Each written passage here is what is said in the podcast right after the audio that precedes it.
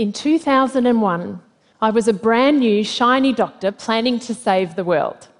My first job was working for three months on a lung cancer unit.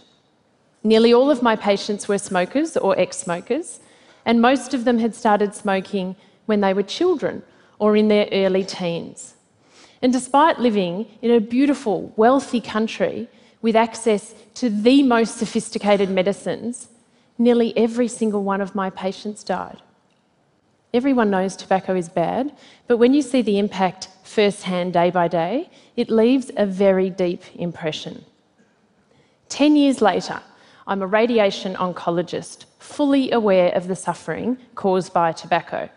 I'm sitting at the hospital cafeteria having my first ever meeting with a representative from my superannuation fund. It was thrilling, I'm sure you can imagine. he tells me I'm in the default option. And I said, Oh, option, does that mean there are other options? He looked at me, rolled his eyes, and said, Well, there is this one greenie option for people who have a problem with investing in mining, alcohol, or tobacco. I said, Did you just say tobacco? He said, Yes. I said, So you're telling me I'm currently investing in tobacco? And he said, Oh, yes, everyone is.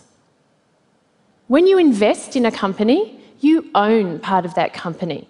You want that company to grow and succeed and thrive. You want that company to attract new customers. You want that company to sell more of its products.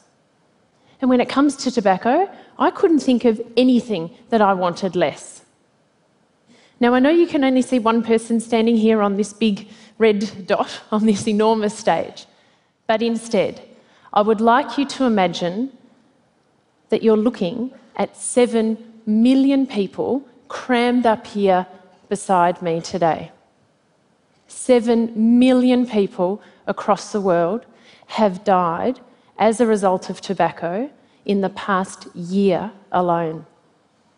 Just imagine if a brand new industry were launched today, and by the end of next June, that industry's products had killed 7 million people.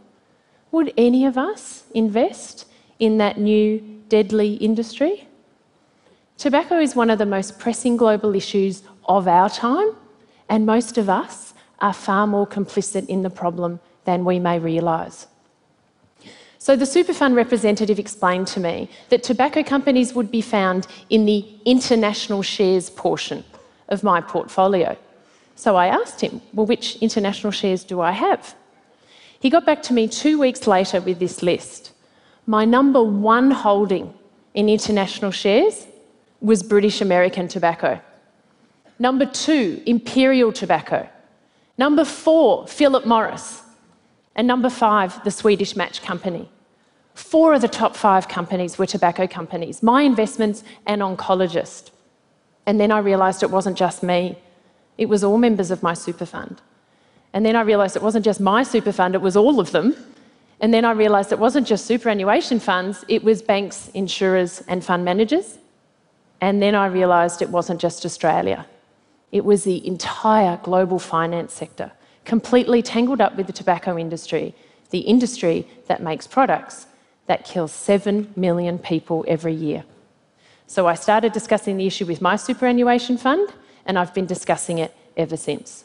Finance leaders have many challenging issues to deal with these days, so I suggest they adopt a framework that clearly articulates why it is reasonable to take a strong position on tobacco.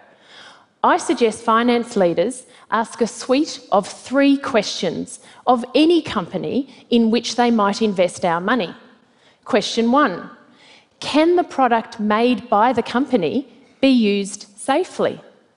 No is the answer for tobacco companies. Zero is the only safe number of cigarettes for a human being. It could not be more black and white. Question two Is the problem caused by the company so significant on a global level that it is subject to a UN treaty or convention? Yes, is the answer for tobacco. Indeed, there is a UN tobacco treaty that has been ratified by 180 countries. The treaty was created because of the catastrophic global impact of tobacco. The current forecast is that the world is on track for 1 billion tobacco related deaths this century. One billion deaths. There's only seven billion of us. Question three relates to the concept of engagement. Many financial organisations genuinely want to be good corporate citizens. They want to use their shareholder power to sit down with companies, engage with them, and encourage them to do better things. So the question is can engagement with the company be an effective lever for change? No, is the answer for tobacco companies. Engagement with the tobacco industry is futile. The only acceptable outcome would be if tobacco companies ceased their primary business. In fact, engagement with the tobacco industry has never led to less human death.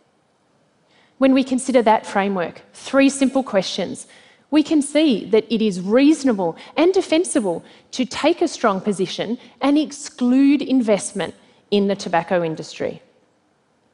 In addition to the UN Tobacco Treaty, there is in fact another global treaty that demands that we act on tobacco. In 2015, the UN adopted the Sustainable Development Goals. Now, we're talking about tobacco, and I know you're going to jump straight to number three good health and well-being.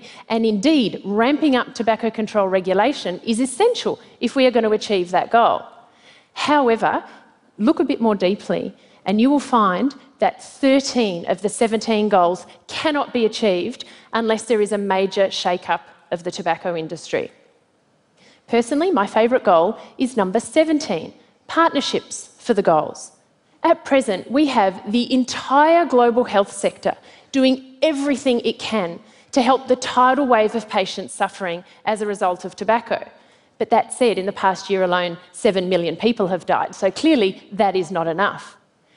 We also have governments aligned on tobacco, 180 of them, busily trying to implement the provisions of the UN Tobacco Treaty. But that too is not enough. If the global finance sector continues to lend money to tobacco companies, to invest in tobacco companies, and to strive to profit from tobacco companies, we are working against each other.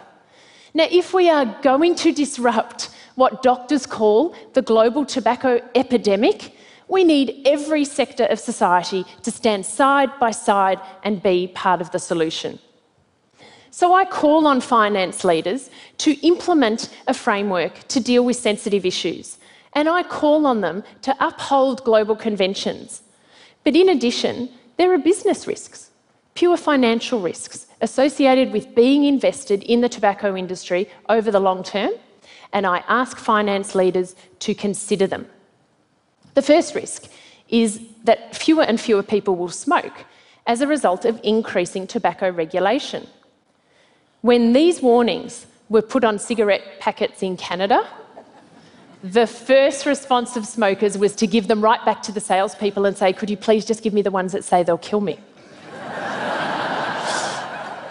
regulation gets noticed. Regulation reduces consumption, and we have 180 countries committed to more regulation.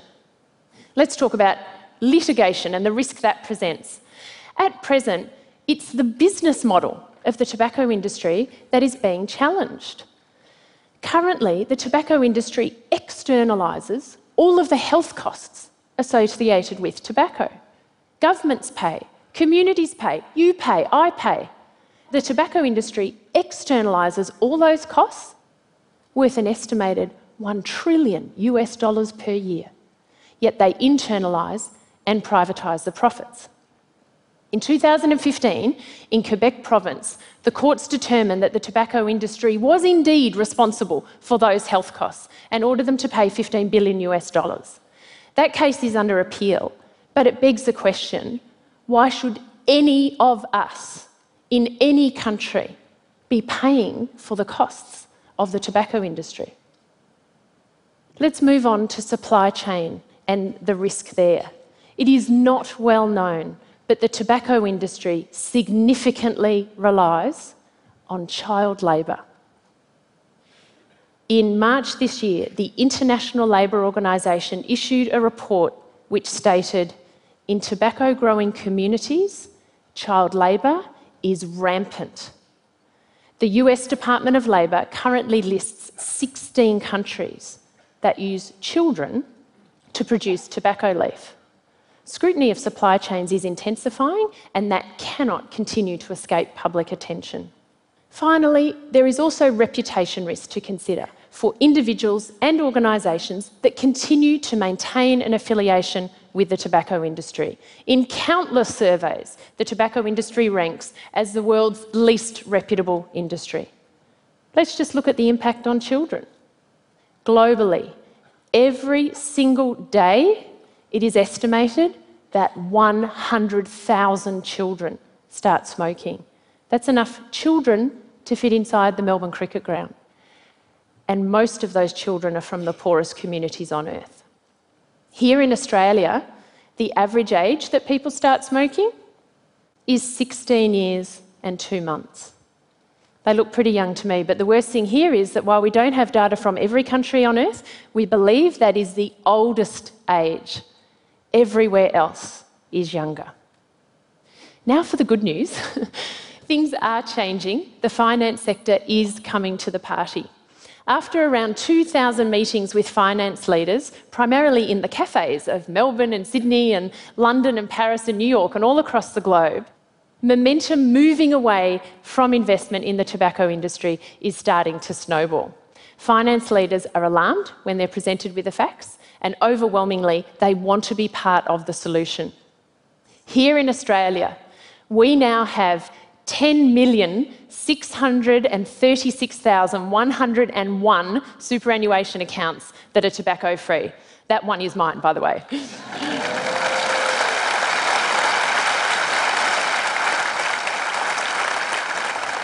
There is still a lot of work to be done, but I've watched the conversation go from should we go tobacco free to why haven't we done it yet? In the past year alone, major tobacco free moves have been made by leading financial organisations in eight different countries in Australia, New Zealand, the Netherlands, Sweden, Denmark, France, Ireland, and the USA by sovereign wealth funds, fund managers, pension funds, banks, insurers, and reinsurers. Since tobacco free portfolios began, more than $6 billion has been redirected away from investment in the tobacco industry. The case study is well and truly proven. When making the tobacco free announcement in March this year, the CEO of AMP Capital said, We are not prepared to deliver investment returns at any cost to society. And that is a question we need to ask ourselves. Is there no baseline standard below which we will not sink to make profit? Along the way, I've had a lot of help and incredible support. Now, if you're trying to do something, I highly recommend that you have a princess on your team. Her Royal Highness Princess Dina Mired is the global ambassador for this work. We also have a lord, a knight, a former premier, a former federal minister, and a stack of CEOs. But the capacity to change things does not rest exclusively with these highly influential people. The power to do that is with all of us. Everyone here can be part of the solution. In fact, everyone here must be part of the solution. Most people in this room own companies via their superannuation funds, their banks, and their insurers. And it is time for us to ask them are they investing our money in companies that make products that kill 7 million people every year? It's your money. It's my money. It's our money. And that is a very reasonable question. Pretty cramped up here with 7 million people beside me today. But if we don't act now and act together, we'll need to make way for 1 billion people before the end of this century. And this is a very big stage, but there is no more room. Thank you.